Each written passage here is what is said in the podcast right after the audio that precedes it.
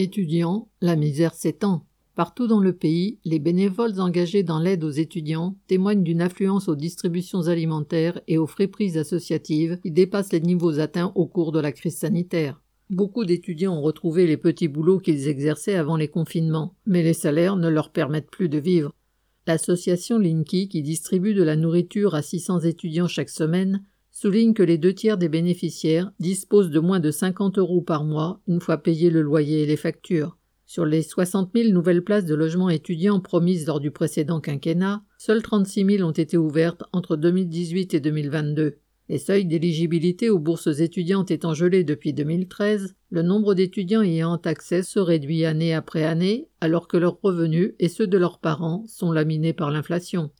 Le ministère de l'Enseignement supérieur lui-même estime que, si le seuil avait seulement suivi les revalorisations du SMIC depuis dix ans, 70 000 étudiants supplémentaires recevraient une bourse à la rentrée 2023 et que 40% des boursiers recevraient des sommes un peu moins faibles. Or, aucun financement n'est prévu dans le budget 2023.